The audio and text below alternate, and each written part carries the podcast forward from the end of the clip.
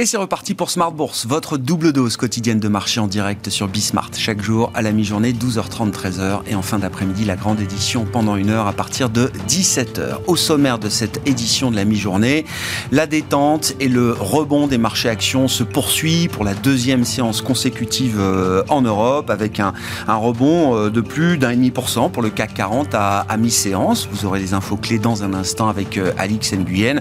Rebond des marchés actions qui se font, qui se fait sur fond de rallye obligataire. Hein, depuis euh, deux jours maintenant, on assiste à une détente des rendements euh, obligataires sur la partie longue aux États-Unis, en Europe également. Le 10 ans allemand est repassé sous les 1%, et puis le 10 ans américain, euh, qui a quasiment touché 3,20% vendredi dernier, est repassé désormais sous la barre des, des 20%. On décryptera ces, ces mouvements violents hein, sur l'ensemble des marchés, mais sur les marchés de taux notamment, avec Nicolas Leprince qui sera avec nous en plateau, gérant multi-asset et overlay chez Edmond Rothschild Asset Management. Sur la partie euh, banque centrale, notez que ça y est, euh, on est en train de verrouiller une première hausse de taux euh, pour la BCE le 21 juillet prochain. C'est Christine Lagarde désormais qui endosse à son tour, après les discours de plusieurs gouverneurs hier, Christine Lagarde endosse à son tour l'idée d'une première hausse de taux pour la BCE le 21 juillet prochain présidente de la BCE ne le dit pas de manière aussi explicite, mais dans son discours, c'est ce qu'on comprend. La fin des achats nets interviendra au début du troisième trimestre et euh, sometime after, quelques temps après, il y aura une première hausse de taux. Ce quelques temps étant défini comme une période plutôt de quelques semaines, ce qui nous amène à la date du 21 juillet qui sera euh, le meeting de la Banque Centrale euh, Européenne. Et puis sur les marchés actions, deux jours de rebond, je le disais, on fera le point avec Marc Renault, le président de Mandarin Gestion qui sera avec nous en plateau après euh, quatre premiers mois de l'année 2022 qui ont nécessité beaucoup d'agilité pour euh, les investisseurs et les gérants. Euh, les marchés actions donc qui sont en train de rebondir avec un CAC à plus de 6200 points à mi-journée.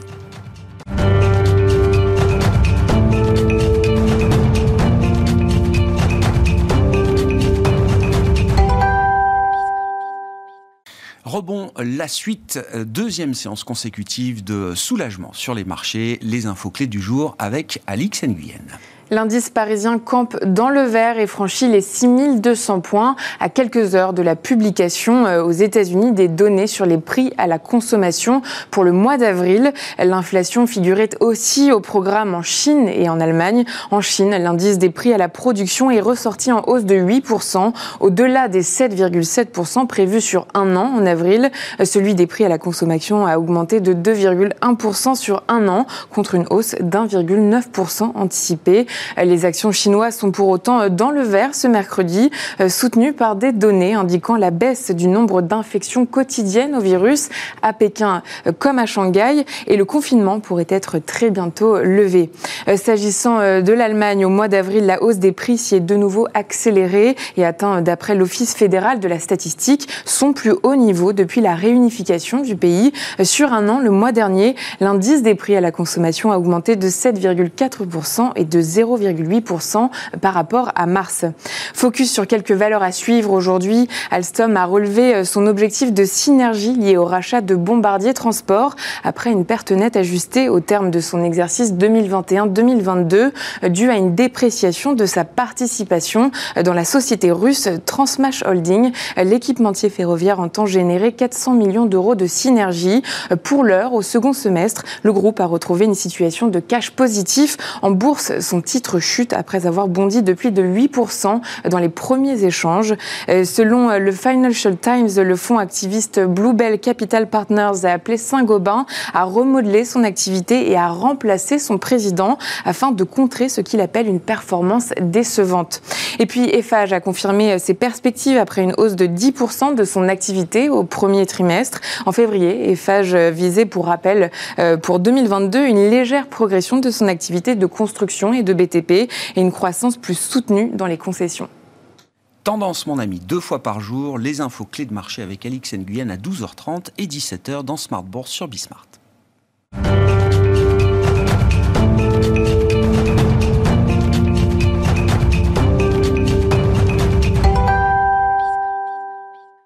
Et parlons des taux pour euh, entamer cette émission avec Nicolas Leprince qui est euh, à nos côtés en plateau, gérant multi-asset et overlay chez Edmond Rothschild Asset Management. Bonjour Nicolas. Bonjour Bienvenue, on, se plonge avec vous dans la mécanique des marchés euh, obligataires. Alors je rappelle quand même la grande histoire des derniers mois et des derniers trimestres, c'est quand même la correction obligataire majeure, la remontée des rendements obligataires sur les parties courtes, sur les parties longues également, en Europe et aux États-Unis. Ceci dit, c'est intéressant de regarder peut-être les derniers mouvements qu'on a pu observé à la faveur notamment d'une nouvelle série de, décisions de banque centrale la semaine dernière.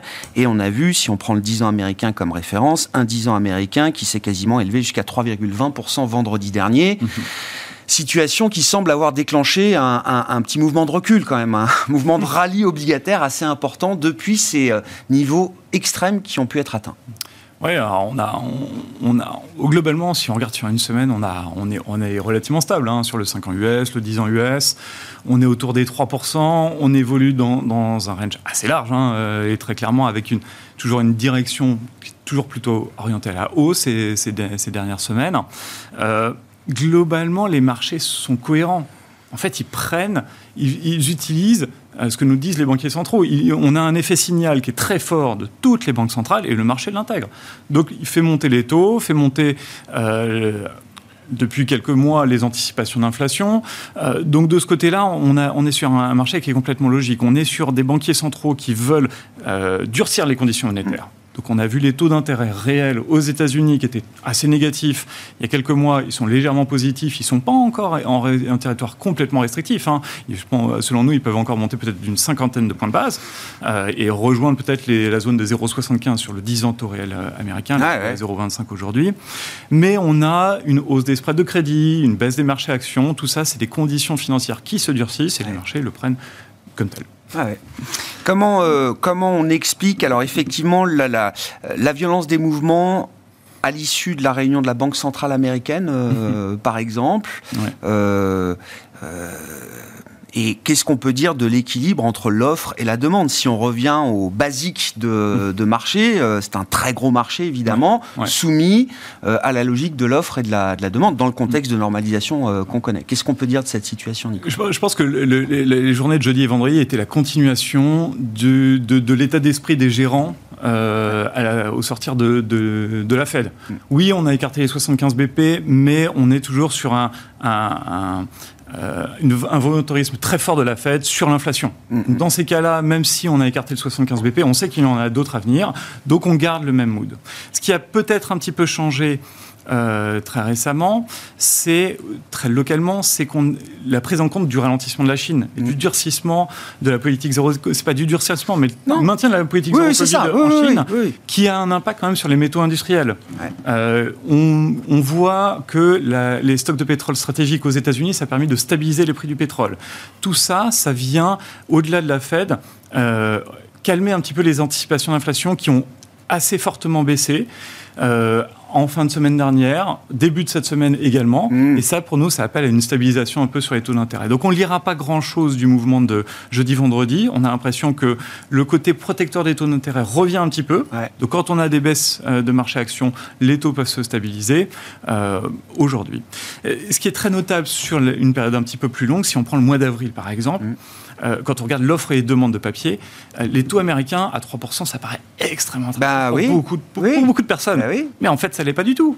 Ça l'est pas du tout. Si on prend les principaux acteurs internationaux du type les Européens ou les Japonais, les Japonais, ce n'est pas du tout attractif. Si on compare la situation avril 2021, où on avait eu une accélération des taux euh, jusqu'à mars et ensuite on, s'était arrêté, en avril 2021, c'était extrêmement attractif pour un investisseur japonais d'acheter des treasuries américains et de les couvrir en change et dans son portefeuille. Aujourd'hui, vous prenez un 10 ans américain pour un japonais, couvert en change avec un forward à 12 mois, ça vaut à peine plus que le taux 10 ans japonais. Ça vaut une vingtaine de BP de plus. Donc, la couverture enlève en fait tout le rendement que le japonais, l'investisseur japonais peut espérer de, de, de, son achat de trésorerie. Quand on analyse sur les mouvements de taux sur le mois d'avril, vous avez plus de 80% de la hausse des taux qui, qui se sont faits en session japonaise. Donc c'est pas forcément les Américains, c'est pas forcément les Européens. Oui, on a repricé euh, la hausse, les 50 BP. Oui, il y avait le discours des banques centrales, mais il y avait aussi des acheteurs en moins sur le marché. il y avait même des vendeurs. Et des vendeurs nets. Des vendeurs. Quand on regarde les flux sur les, en moyenne sur les trois derniers mois, sur les flux des ventes des Japonais, on est sur le pic de vente des dix dernières années des Japonais sur les treasuries US. Donc tout ça, ça participe.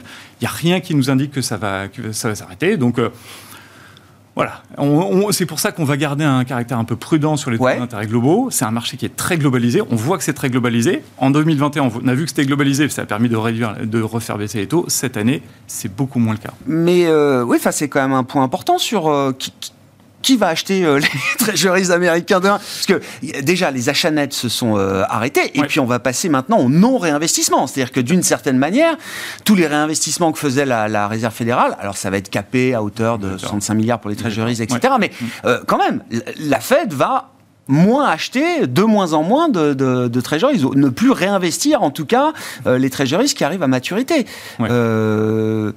Qu'est-ce que ça peut créer comme situation, de, ça de, ce côté-là, on est quand même sur euh, des banques américaines qui devraient euh, potentiellement garder un, un, un volume d'achat de treasuries américains. Le marché américain, c'est très gros, un marché domestique qui est extrêmement gros.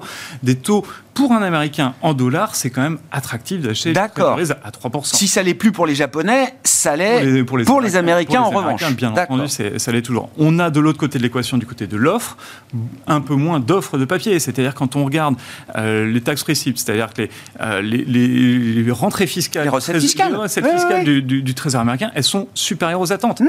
Le Trésor américain a tendance à réduire ses ces, émissions de titres obligataires. Donc oui, il y a moins de Fed, mais il y a aussi moins d'offres. Et typiquement, euh, ce que nous a annoncé le même jour que la Fed, le Trésor américain, c'est qu'ils allaient émettre moins de papier et moins de papier sur les parties courtes, sur les parties de 2 ans, 5 ans.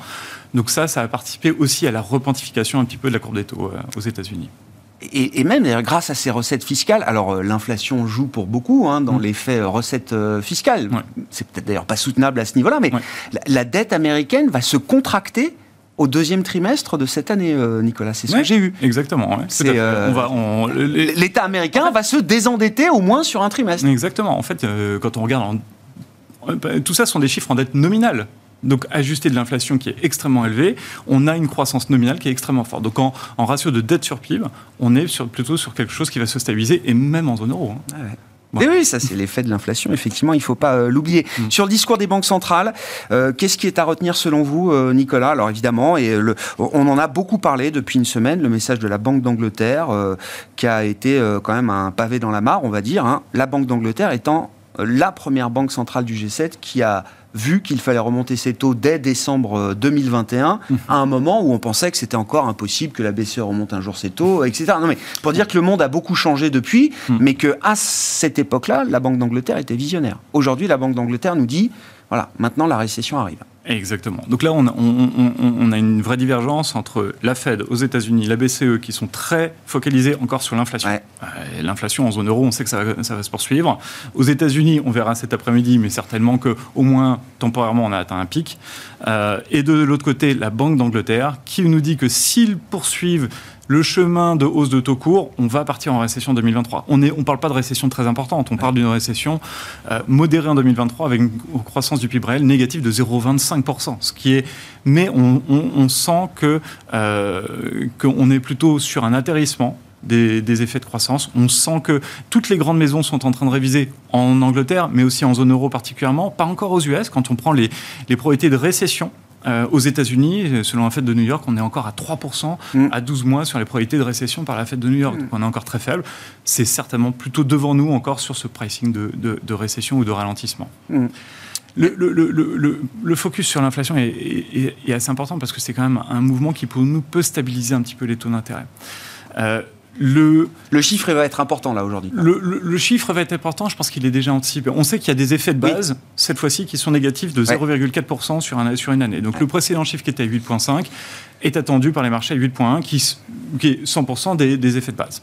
Quand on regarde sur euh, l'inflation aux États-Unis, euh, les prix du gasoline, qui sont les plus importants dans la mmh. partie énergétique, sont à peu près stables ou légèrement en baisse par rapport au mois de mars. Donc on sait que ça, ça va pas contribuer très positivement. On sait que dans les six prochains mois, on a encore toute la partie service, toute la partie immobilière qui va continuer à contribuer positivement. Euh, ce qui est important, c'est aussi ce qu'anticipent les marchés. L'inflation réalisée, c'est une chose, mais les anticipations d'inflation sont beaucoup plus importantes. Quand on regarde, nous, on suit beaucoup les marchés d'inflation euh, aux États-Unis, notamment les anticipations. On suit beaucoup, par exemple, d'ETF, d'ETF obligataires qui sont indexés sur les indexés inflation. Un panel de 100 milliards de... Oui, oui, représentatif. Sur un, mois, sur un mois, on a eu plus de 4 milliards de sorties de ces ETF sur l'inflation. On a eu une rebaisse des anticipations d'inflation. L'anticipation d'inflation à 10 ans aux États-Unis est allée voir 3,10 il y a quelques semaines. Aujourd'hui, on est de retour à 2,65. Donc on sent bien que c'est un marché qui prend en compte l'effet signal de la Fed, mm. qui donne du crédit à la Fed, qui pense que la Fed va réussir son, job de, faire réduire l'inflation. On verra dans les prochains mois si c'est le cas avec l'inflation des, euh, sur, les, sur les salaires, l'inflation de l'immobilier ou l'inflation des, des, sur la nourriture. Euh, mais le marché donne du crédit à la Fed. Oui, mais tous ces éléments contribuent à stopper le désancrage des anticipations d'inflation euh, qu'on a pu craindre et que craignent les banquiers centraux aujourd'hui. Merci beaucoup. 14h30, le chiffre d'inflation pour le mois d'avril aux États-Unis et on le commentera évidemment ce soir dans l'émission à 17h. Nicolas Leprince qui était avec nous en plateau, gérant multi-asset et overlay chez Edmond Rothschild Asset Management.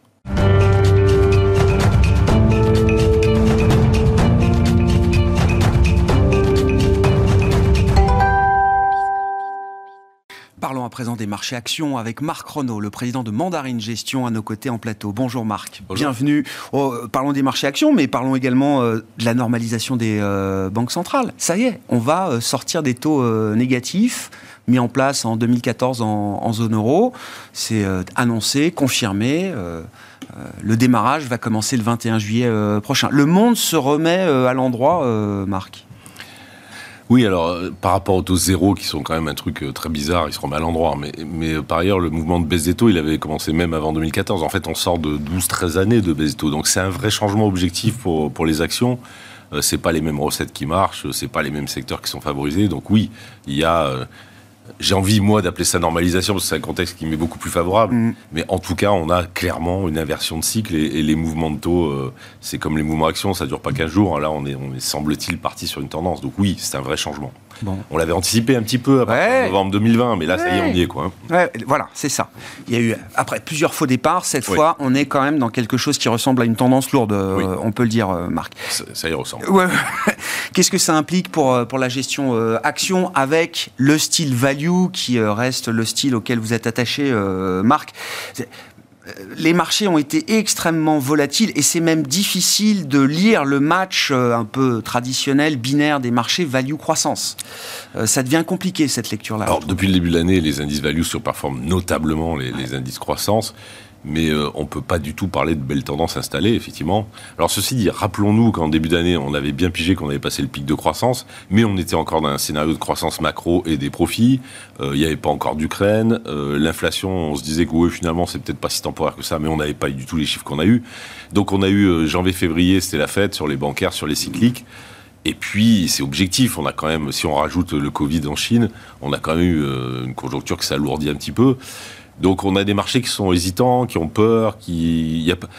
C'est vrai qu'à la fin, là, on est à moins 10 sur des indices européens, mais en réalité, c'est passé avec une agitation sectorielle incroyable. Cette année, ça secouait plus que c'était une tendance. Et, dans l'univers value, qu'est-ce qui, qu'est-ce qui fonctionne encore aujourd'hui? Euh, effectivement, l'invasion de l'Ukraine par la, Russie de Vladimir Poutine a marqué un coup d'arrêt quand même sur certaines tendances sectorielles. Je pense par exemple au secteur des financières ou au secteur bancaire, qui était un, emblème justement du, euh, du rattrapage de la, de la value. Euh, est-ce qu'il y a de la value euh, moins cyclique, plus défensive? Qu'est-ce qui fonctionne là dans cet univers aujourd'hui, Marc? Alors d'abord, ce qui fonctionne pour un gérant value, c'est qu'il n'a pas les techs et autres boîtes de luxe qui se font défoncer sur des valorisations qu'on n'arrive même plus à comprendre, nous. Hein. Donc ça, ça fait du bien, c'est en relatif, il suffit de pas les avoir et, ça aide. Et après, effectivement, cette année, il fallait être mobile. Et, vous savez, c'est une discussion qu'on a régulièrement, cette assimilation du value au cyclique. Le value, c'est plus, plus compliqué que ça. Donc il y a eu, euh, une belle tendance pour les cycliques en début d'année, il fallait avoir cette souplesse de, de considérer que ça avait monté, que c'était bon, il fallait s'en aller. La caricature, c'est les boîtes de matières premières. Hein. Les, mm. les anglo-américaines, BHP, ça a fait des parcours boursiers hallucinants. Donc il fallait avoir cette possibilité, de, enfin, ce courage de, de, les, de les vendre alors qu'elles étaient bien orientées. Et effectivement, c'est la bonne nouvelle. Dans ces cas-là, quand le marché se rue sur les cycliques, bah, pour trouver de l'argent, ils vendent euh, des boîtes plus défensives qui se mettent soudain à ne plus être très prisées. Alors j'en ai une qui me plaît bien, euh, que j'aime bien raconter, c'est City, ça fait des mouchoirs, des couches culottes et ah, oui. des Ces gens-là, vous pensez bien que quand ils vont voir euh, Carrefour en disant qu'il faut augmenter les prix de 40%, ils ne l'ont pas le trimestre d'après. Le marché est en court-termiste, il faut en l'air une boîte comme ça, qui a toujours montré sa capacité à passer les hausses de vente. Donc on a des boîtes comme ça défensives qui contre-performent. Bah, il faut avoir la rigueur de vendre Glencore et d'acheter ça.